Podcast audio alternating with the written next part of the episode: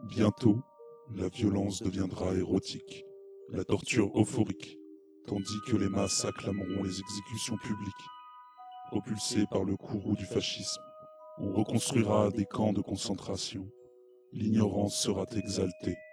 Il y aura des guerres raciales, car la haine sera récompensée, considérée comme vraie et belle.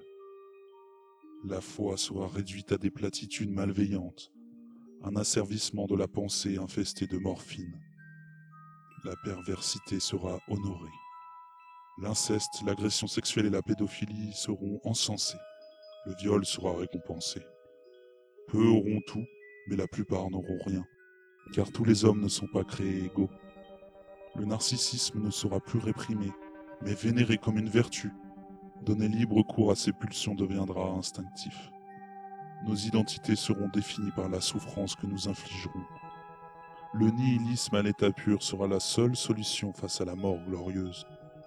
Avec le temps, nous aurons notre propre religion, notre propre dynastie, et ainsi nous ferons régner la fureur du monde. Et tandis que l'homme implosera dans une mare de sang et de silence, une nouvelle mutation émergera. Et ce jour-là, je proclamerai l'aube de l'innocence.